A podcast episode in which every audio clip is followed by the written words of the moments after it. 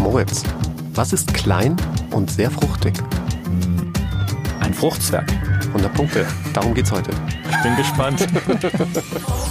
Recht intim. Die absurdesten Sexfälle.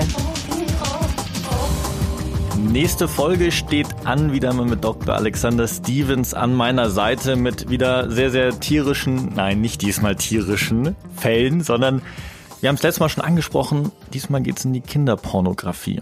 Ja, ähm, immer ein sehr, sehr schwieriges Thema, ähm, mhm. wenn man drüber spricht. Allerdings muss man sich damit auseinandersetzen, mehr denn je.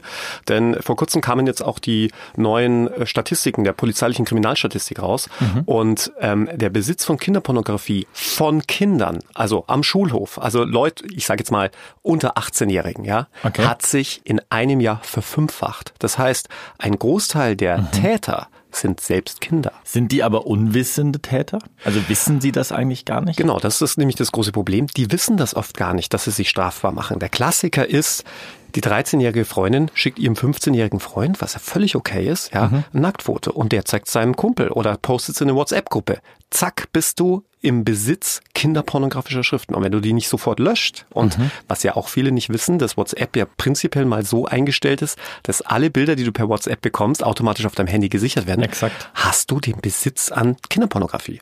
Und äh, ich würde, ich würde behaupten, 30 Prozent aller unserer Fälle, die wir in der Kanzlei bearbeiten, sind Eltern, die zu uns kommen, weil ihre Kinder ähm, jetzt ein Ermittlungsverfahren am Hals haben, wegen des Besitzes und Verbreitens kinderpornografischer Schriften einen Schritt zurückgegangen. Wie kommt es überhaupt zu diesem Verfahren dann? Ist es dann so Trennung, Mobbing und dann kommt man irgendwie dahinter? Also am, äh, bei, den, bei den Jugendlichen, also bei den unter 18-Jährigen sind es meistens die Eltern, die das dann irgendwie mitbekommen, dann zur Polizei mhm. gehen ja, und damit eigentlich selbst dieses Verfahren in Gang bringen. Oftmals auch Lehrer, die das mitbekommen. Okay. Und ansonsten ist mittlerweile eigentlich der Klassiker, dass äh, im Zuge von Hausdurchsuchungen oder anderen, ich sage auch elektronischen Durchsuchungen, vor allem in WhatsApp-Gruppen solche Bilder festgestellt werden und mhm. dann jeder dieser Gruppe letztlich Tatverdächtiger ist und auch bei den meisten dann entsprechendes Bildmaterial gefunden wird. Also durch diese moderne Technik, durch diese neuen Plattformen, durch Social Media etc. hat es sozusagen diesen Wachstum an Kinderpornografie und Straftaten dann am Abschluss auch gegeben? Ganz genau. Und ähm, was viele auch nicht wissen, ist, dass in den meisten Fällen es eben keine Pädophilen sind, die im mhm. Besitz von Kinderpornografie sind. Also selbst wenn wir jetzt mal von den Jugendlichen weggehen, mhm. ähm, das sind immer noch so, ich schätze mal 70 Prozent Tatverdächtige, also mhm. Erwachsene, die äh, dann Kinderpornografie, bei denen Kinderpornografie gefunden wird. Und ähm, selbst da ist es so, dass in den meisten Fällen es sich nicht um Pädophile handelt. Ja, das kann man auch immer ganz schön daran erkennen, dass äh, wenn es dann zur Datenauswertung kommt, also mhm. der, der, klassische Fall ist, es gibt eine Hausdurchsuchung, ähm, wenn der Verdacht auf den Besitz von Kinderpornografie besteht, und dann werden alle Daten ausgewertet. Also es werden alle zunächst einmal werden alle Computer und Festplatten sichergestellt mhm. und dann werden diese Daten ausgewertet und da findet man ganz oft irgendwie 300.000 Bilder und Videos von Erwachsenenpornografie und dann sechs oder zehn kinderpornografische Bilder. Und dann weiß man ja, wo der Schwerpunkt liegt. Ja, mhm. also, und wir machen das dann auch so, dass wir in der Regel auch ein Gutachten anfertigen lassen. Ähm, also der muss sich dann explorieren lassen, der Tatverdächtige. Mhm. Ähm, und da kommt dann auch wirklich in den meisten Fällen heraus, dass keine pädophilen Neigungen bestehen. Da wird man sich jetzt als Zuhörer fragen, ja, warum hat er dann Kinderpornografie? Der Klassiker ist, dass die Leute das einfach machen, weil es verboten ist. Ja, die Neugier, okay. das Verbotensein, etwas zu machen, was man nicht darf. Und dann auf entsprechenden Plattformen landen und dann eben in die Fänge der Justiz geraten. Ich meine, auf der anderen Seite ist es ja auch eigentlich ganz normal, dass jüngere Frauen auf ältere Männer stehen. So ist das ja ganz normal. Ich meine, in der Schule haben meine Mädels in meiner Klasse immer auf die Oberstufen, also auf die Männer, die zwei, drei Jahre älter sind, gestanden. Und da passiert es ja dann ganz schnell. Da hast du dann die 16-Jährige und den 19-Jährigen. Und da ist ja genau die gleiche Sache. Also der Sexualverkehr ist ja, glaube ich, schon nicht ganz legal. Und wie, wie würdest du dann jetzt die, die verschiedenen Ebenen darstellen? Also ich habe jetzt einmal mhm. Sex mit einer 16-Jährigen und die schickt mir Bilder und Videos. Sobald die, solange ich die bei mir behalte, ist es dann auch schon strafbar. Es ist tatsächlich extrem schwierig. Also man muss äh, einmal unterscheiden zwischen Kindern und Jugendlichen. Also als Kind gilt man bis zum 14., bis zur Vollendung des 14. Lebensjahres. Das heißt, sobald ich 14 bin, mhm. bin ich kein Kind mehr, sondern Jugendlicher und Jugendlicher okay. bin ich, bis ich 18 bin. Alles, was mit Kindern bis 14 Jahren passiert, ist grundsätzlich strafbar. Ja, weil man sagt, Kinder sind noch nicht in der Lage, sexuell einen eigenen Willen zu bilden. Sobald ich mit einem Kind, also da irgendwie auch nur ansatzweise sexuell aktiv bin, mache ich mich des sexuellen Missbrauchs von Kindern strafbar. Das kann man sich mal so als Faustregel merken. Mhm. Umgekehrt, sobald ein ein Mensch 14 und älter ist, ist Sex grundsätzlich erlaubt. Aber der Gesetzgeber meint, dass man zwischen 14 und 16 mhm. und zwischen 16 und 18 nochmal besonders schützenswert ist. Bei 14 und 16 ist es aber so, dass dieser Schutz quasi nicht gegeben ist. Denn da sagt der Gesetzgeber, grundsätzlich kann auch der 99-Jährige mit einer 14-Jährigen Sex haben, solange er, diese, ich, ich sage jetzt mal etwas unjuristisch, dass die Jugendliche nicht dabei irgendwie die sexuelle Erfahrung nicht, nicht ausnutzt. Ja, also okay. die, die sexuelle Erfahrung wird so ein bisschen vorausgesetzt, so muss ich es eigentlich sagen. Mhm. Ja, und das hat man aber heute auch. Ja, also du wirst als 14-Jährige oder 14-Jähriger ähm, immer schon allein durch die Medien, durch den Medienkonsum entsprechend, äh, mhm. ich sage jetzt mal sexuell erfahren sein, als dass man sagen könnte, ja, hier wird die sexuelle Unerfahrenheit, Entschuldigung, so muss ich sagen, die sexuelle Unerfahrenheit ausgebeutet. Mhm. Das heißt, ähm, deswegen wird das auch zum Beispiel nur auf Strafantrag verfolgt. Also der Staatsanwalt kann überhaupt nicht ermitteln es sei denn, die Eltern stellen explizit gegen den 99-Jährigen, um jetzt mal ein krasses Beispiel zu nehmen, ja, Strafantrag. Das heißt, da ist eigentlich quasi Sex ab 14 erlaubt. Wo es dann gefährlich wird, ist tatsächlich, wenn es um Bilder und Videos geht mhm. und wenn es um Prostitution geht. Denn Prostitution ist erst ab 18 erlaubt würde sich jemand unter 18 prostituieren, würde sich der andere strafbar machen, ja, also der Freier, ja, weil das dann wieder ein sexueller Missbrauch Jugendlicher wäre. Und beim Bildmaterial, so wie es auch den sexuellen oder so wie es auch Kinderpornografie gibt, gibt es auch Jugendpornografie. Das heißt, mhm. bei Bildern sexuellen Bildern, mit, sex mit, sexuellen Handlungen zwischen 14 und 18, das ist auch strafbar. Nicht ganz so strafbar wie bei der Kinderpornografie, aber eben auch strafbar. Und deswegen hat man tatsächlich ein Problem, wenn mir meine 17-jährige Freundin, die morgen Geburtstag hat und 18 wird, ein schönes, sexy Bild von sich schickt, mhm. ja, dann hätte ich grundsätzlich erstmal ein Problem. Okay. Und wenn die 16-jährige Freundin mit einem 19-jährigen zusammen ist, den sie eigentlich nicht attraktiv findet, der aber Geld hat und der ihr aber schöne Handtaschen etc. kauft und sie dann mit ihm Sex hat und das irgendwann umdreht, ist der sozusagen dann auch wegen Prostitution dran? Genau, da würde man sagen, das ist ein klassischer Fall der Prostitution, weil es steht ja nicht drin, dass es nur Geld sein muss, sondern es ist letztlich Entgelt mhm. oder geldwerter Vorteil, kennt man ja aus dem Steuerrecht. Und ähm, dann ist man dran. Da gab es auch übrigens einen schönen Fall mit einem Kreuzfahrtschiff. Da hat so ein Sugar Daddy auf der Plattform sugardaddy.com eine kennengelernt. Ja, da können wir dann auch noch ein paar Fälle erzählen. Habe ich immer wieder übrigens. Ja. Okay. Und der hat ja einfach ein Jahr lang eine Kreuzfahrt gesponsert. Und dann haben die, ist übrigens das Finanzamt, ist ihm dann aufs Dach gestiegen, ja. Und ähm, äh, ja, und dann hieß es auch, ne, das ist ja mhm. letztlich nichts anderes als Prostitution. Mhm. Würdest du ab und zu sagen, dass, dass das Gesetzbuch nicht immer wieder aktualisiert wird, am Hand der aktuellen Lage. Ich meine, die Kinder, Kinder oder Jugendlichen werden ja immer frühreifer. Ja. Das heißt, also in unserem Alter, ich weiß nicht, aber bei uns war das doch zwischen 14 und 18 eigentlich, dass man das erste Mal Geschlechtsverkehr hatte. Und jetzt ist es ja wirklich auch so statistisch schon belegt, dass viele mit zwölf Jahren das erste Mal haben. Also ja. Müsste man da nicht langsam aber dann was ändern, weil die Problematik natürlich immer mehr auftreten wird? Absolut. Man, man sollte und muss was ändern. Denn äh, das Gesetzbuch ist mir dazu schwarz-weiß. Ja? Mhm. Wirklich so, so handfeste Zahlen zu nehmen. Ab 14 Punkt ist man geschlechtsreif, ja, sagt das mhm. Gesetz. Was ist denn mit denen umgekehrt, die da eben noch nicht geschlechtsreif sind? Die sind mhm. doch dann auch schützenswert. Ja, man muss ja immer nicht, nicht von dem, vom krassen Gegenteil ausgehen, ja, so, dass man sagt, ja, was ist denn mit dem Zwölfjährigen, der jetzt schon total geschlechtsreif ist, sondern vielleicht ist auch mhm. man mit 15 auch noch nicht so ganz fit. Ja.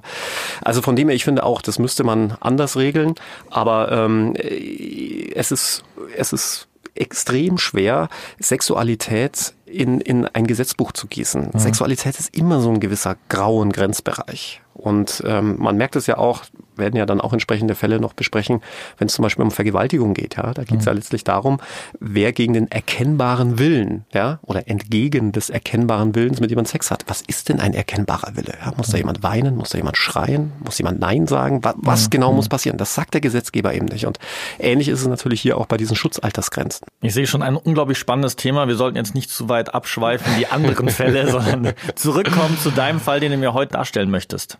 Ja, ähm, also auch der heutige Fall ist eigentlich schier unglaublich. es begann alles total ähm, unspektakulär.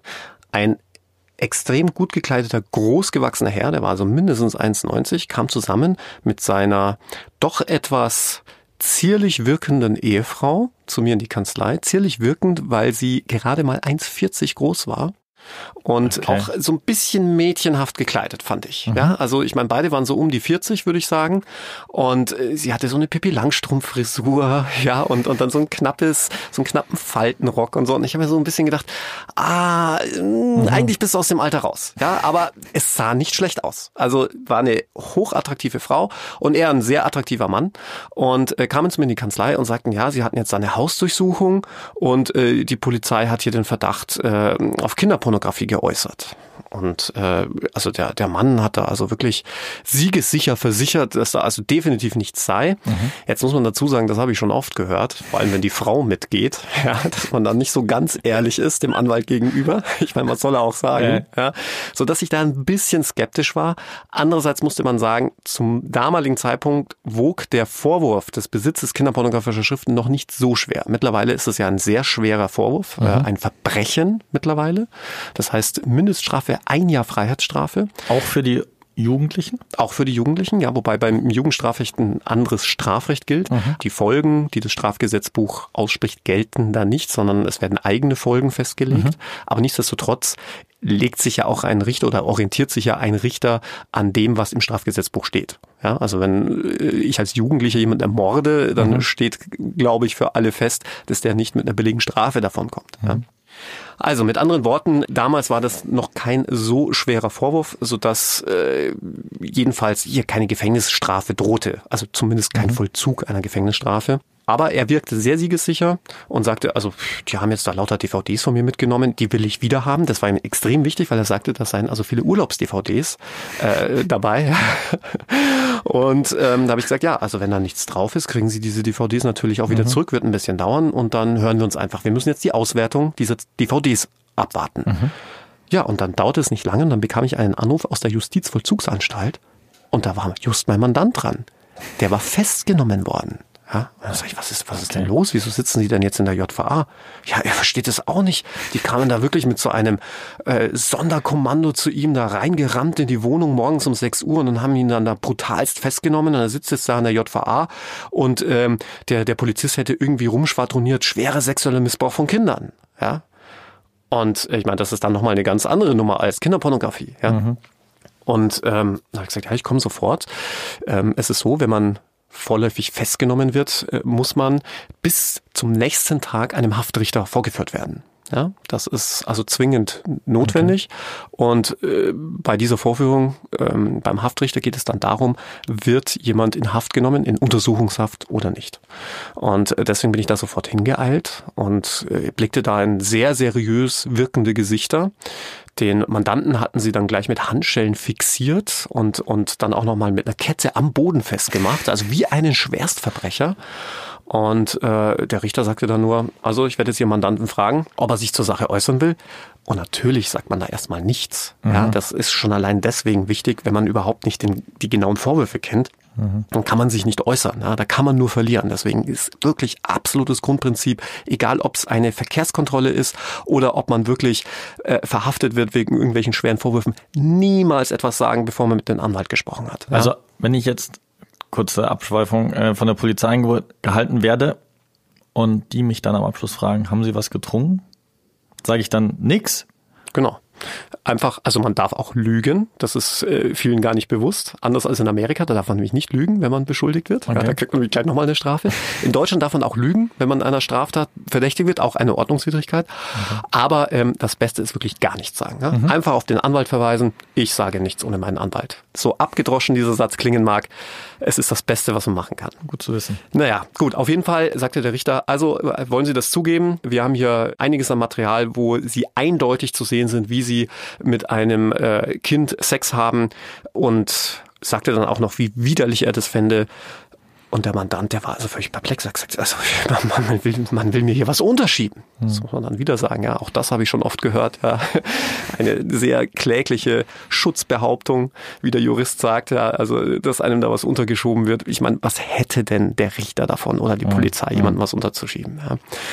Und Vor allem, wenn sie schon die DVDs haben. Eben, ja. Aber ich wollte dann aber auch wissen, was sie genau haben. Ja, dann habe ich gesagt, ja, also wir werden uns garantiert nicht einlassen, ehe ich diese DVDs gesehen habe. Und da wurde ich also wirklich äh, so als Widerling so mhm. abgehandelt. Wieso wollen Sie das jetzt sehen? Und ich habe gesagt, ja, ich habe ein gutes Recht drauf und ich muss ja auch wissen, was konkret meinem Mandanten vorgeworfen wird. Ja. Und sehr widerwillig wurde dann ein so ein alter Fernsehkasten da reingerollt äh, mit ähm, mit einem DVD-Spieler und hat dann die erste DVD eingelegt. Und dann sah man, wie er, der war also klar zu sehen, mhm. ja, vor einem ja doch sehr jung wirkenden Mädchen stand, das in gebückter Stellung auf dem Bett lag, gefesselt und er ihr Früchte ähm, in die Scheide steckte. Ja? Früchte. Früchte. Ja? Also kein Gemüse. Kein Gemüse, es waren Früchte. Und ähm, ja, klar, also ich meine, äh, ist, ist ein klarer Fall des schweren sexuellen Missbrauchs, sofern es sich äh, bei der mhm. Person um ein Kind handelt. Denn nicht nur das Penetrieren mit dem Penis ist mhm. eine Vergewaltigung bzw. sexueller Missbrauch, sondern jegliches Einführen in den Körper, ja, in mhm. eine Körperöffnung. Ja. Jetzt muss ich ganz kurz noch reingrätschen. Wir hatten letztes Mal Tierpornografie und jetzt Kinderpornografie. Wie ist das denn jetzt, wenn eigentlich ein Kind oder Jugendlicher Sex mit einem Tier hat? Boah, macht, macht natürlich erstmal keinen Unterschied. Also ob okay. sich ein Kind, äh, ob ein, ein Kind einen Straftatbestand erfüllt oder ein Erwachsener, ist erstmal egal. Mhm. Bei Kindern bis 14 Jahren kann man strafrechtlich nichts machen. Da gilt okay. ein absoluter Schutz, ein absolutes Verfolgungsverbot, wenn man so will. Mhm. Ähm, da könnte man nur familiengerichtlich auf das Kind okay. einwirken. Und zwischen 14 und 21 gilt ein besonderes Strafrecht, nämlich mhm. das Jugendstrafrecht. Und da versucht man mit, vor allem mit Erziehungsmaßregeln auf die Kinder einzuwirken, ähm, damit damit man sie noch, ich sag mhm. jetzt mal, formt und in, eine, in die richtige Richtung bringt. Okay, also das ist so der Gedanke. Die ja. typischen Sozialstunden. Zum Beispiel, mhm. ja. Ähm, gibt auch andere mhm. Maßregeln, die man da anwenden kann. Und das wirklich, ähm, ich, ich sage jetzt mal, das Schwerste, was der Richter dann verhängen kann, ist Jugendstrafe. Aber da muss es auch wirklich schädliche mhm. Neigungen geben. Und ähm, da, da muss es auch sich schon um eine sehr schwere Straftat handeln. Okay. Zurück zur Penetration genau. deines Mandanten. Ja, oder seines Opfers, je nachdem. Seines Opfers, ja. Der wird auch penetriert. Ja. Auf jeden Fall ähm, hat auch er natürlich dieses Video gesehen, das da abgespielt wurde. Mhm. Und kaum zeigten sie dieses Video, also nochmal, wie er, klar zu erkennen, einem doch sehr jung wirkenden Mädchen da irgendwelches Obst, ähm, Früchte. Früchte, ja, habe ich gelernt, vorne, vorne reinschiebt fängt der lauthals das Lachen an. Und ich meine, schlimmer kann es dir als Verteidiger nicht ergehen. Ja, jetzt hast du diesen Richter, der schon total angewidert ist von dem Mandanten und jetzt auch mittlerweile von mir, weil ich das auch alles sehen wollte. Mhm. Die Wachtmeister stehen rum, jeder ist einfach nur angewidert. Ich meine, da mhm. wird offenkundig ein Kind schwerst sexuell missbraucht und er fängt zum Lachen an. Ja. Und ich mir dachte, okay, schlimmer kann dieser Tag nicht werden. Ja, die Wachtmeister sind gleich ihn, ihn irgendwie hart angegangen, ja, gleich in Schwitzkasten genommen. Mhm. Also auch, auch völlig übertrieben. Und wirklich so mit den letzten bisschen Luft, was er noch in den Lungen hatte vor lauter Lachen, sagte er, O-Ton, das Mädchen mit der Erdbeere in der Muschi ist meine Frau.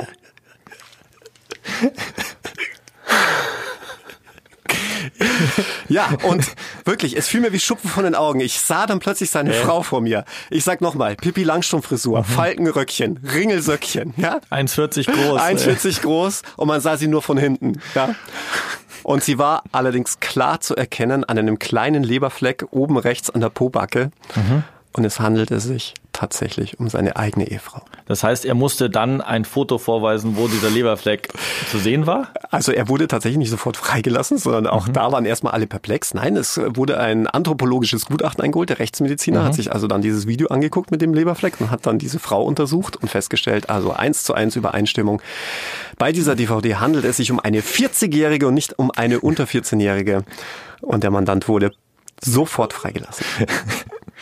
Also okay, das ist, das, das ist schon wieder mal, da bin ich mal wieder sprachlos, ehrlicherweise. Also so Fälle, Wahnsinn.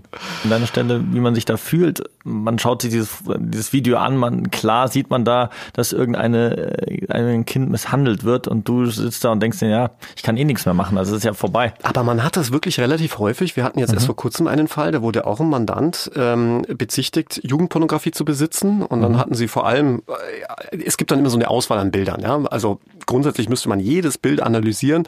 Die Staatsanwaltschaft macht sich aber meistens diese Arbeit nicht, sondern mhm. sucht sich dann irgendwie 20 Bilder raus und sagt also hier offenkundig, jugendlich, mhm. offenkundig Kinder und so weiter. Und dann hatten die ein Bild, das kannte ich. Das hatte ich schon mal gesehen. Nee. Da habe ich gedacht, das ist aber nicht euer Ernst. Es handelte sich um ein Sexvideo von der Hollywood-Schauspielerin Jennifer Lawrence. Die war dann plötzlich einfach mal als Jugendliche klassifiziert worden. Ja? Also es lohnt sich auch genau nachzugucken okay. und nachzuhaken, mhm. ob das auch wirklich Jugend- oder Kinderpornografie oder doch mhm. eher Erwachsenenpornografie ist, die man da hat. Ich meine, nicht umsonst ist der meistgegoogelte Begriff, was schätzt du, der meistgegoogelte Begriff weltweit ist was? Welches Wort? Porno? Teen. Nein. Ja. Okay. Also von dem her, und Teen ist ein weiter Begriff. Ne? Ich sag mhm. nur 14, 15, 16, 17, 18. Ja, und ab 18 ist es aber auch erst legal. Das heißt, jeder, der Teen eingibt, und ich meine, mhm. ich sage jetzt mal 99 Prozent der Leute, die Teen eingeben, wollen halt 18 aufwärts sehen. Ja, oder irgendwelche 25-Jährigen, die sich ein bisschen jünger machen. Mhm. Ja? Also von dem her, ähm, ja, eine, wie ich finde, also auch für mich sehr prägende Geschichte. Trotzdem würden jetzt einige sagen, ja, Kinderpornografie, was für ein Widerling, der muss ja gestört sein oder auch äh, psychisch äh, instabil. Wie war das bei dir, dein Mandanten, wenn du jetzt mal so, so ein bisschen überschlägst? Sind die eigentlich meistens normal und sind reingerutscht, weil sie einfach nur neugierig waren und sich überhaupt nicht bewusst waren am Abschluss, was passiert? Also wie gesagt, bei den meisten Fällen handelt es sich tatsächlich nicht um Pädophile, wenn es um Kinderpornografie mhm. geht, sondern um die bloße Neugier und, und dieses Verbotensein. Mhm. Aber klar, ähm, der Grund, warum Kinderpornografie überhaupt unter Strafe steht, ist ja letztlich, dass man Kinderpornografie eindämmen will. Mhm. Es ist strafrechtlich tatsächlich nicht ganz sauber, ne? weil mhm. dadurch, dass ich Kinderpornografie betrachte, schade ich jetzt erstmal niemandem. Mhm. Denn äh, dem Einzigen, den ich schade, ist letztlich den Kindern, die dazu sexuell missbraucht werden, solche äh, Sachen herzustellen. Aber die Kette ist dann so weit, dass es schon schwierig ist, jemanden dafür zu bestrafen. Aber letzten Endes äh, ist man sich ja weltweit einig, dass Kinderpornografie einfach eingedämmt gehört, mhm. einfach um die Kinder zu schützen. Und das ist letztlich auch der Grund, warum es strafbar ist. Du hast halt diesen, diesen Graubereich, ja. Vor allem, wenn man so, ich sage jetzt mal, Neigungen in, in so die Hebephilie nennt sich das ja, also so zu Jugendlichen hat mhm. und dann sich ähm, an, an Erwachsenen aufgeilt, die sich auf jugendlich machen, dann ist das natürlich nicht strafbar. Allerdings tun sich wiederum die Strafverfolgungsbehörden sehr schwer, dann einzuordnen, ob es jetzt Jennifer Lawrence ist oder doch eine 17-Jährige. Das ist genauso wie wenn sich sozusagen der Mann dann als Hund verkleidet an der Kette draußen rumläuft und danach als Hund befriedigt. Ich erinnere nur an Lola stöhnt, ja, aber. Anderer Fall definitiv, äh, der auch noch kommt. Genau. Jetzt darf man auch noch ganz kurz erwähnen, dass wir, wenn wir in der Kinderpornografie sind, natürlich auch äh, in der Religion einiges äh, an Vorfällen ja auch waren. Und du ja da auch im Moment eine sehr interessante Doku gedreht hast. Äh, ja, Oder noch dabei? Es wird, genau, ich bin dabei. Es wird, wird eine Doku gedreht. Allerdings geht es da gar nicht so sehr um Pädophilie und Hebephilie, sondern tatsächlich um Missbrauch in der Kirche. Mhm. Aber ähm, man kann schon sagen, wenn es um sexuellen Missbrauch von Kindern geht, hat man so äh, Bereiche, die immer wieder auftauchen. Mhm. Das sind Vereine, vor allem wenn es reine Jungenvereine sind. Es ist leider, muss man das so sagen, ganz oft die Kirche mhm. und eben Institutionen, bei denen sehr viel Jugendliche, vor allem Jungs, ja, auf mhm. einen Haufen sind, das ist so ein richtiger Magnet für Pädophile. Dann herzlichen Dank wieder mal für diesen spannenden Fruchtzwerg, den du heute erzählt hast. Ich finde es super interessant, äh, freue mich auf die nächste Folge und herzlichen Dank, Alex. Ich habe zu danken. Das war recht intim. Die absurdesten Sexfälle.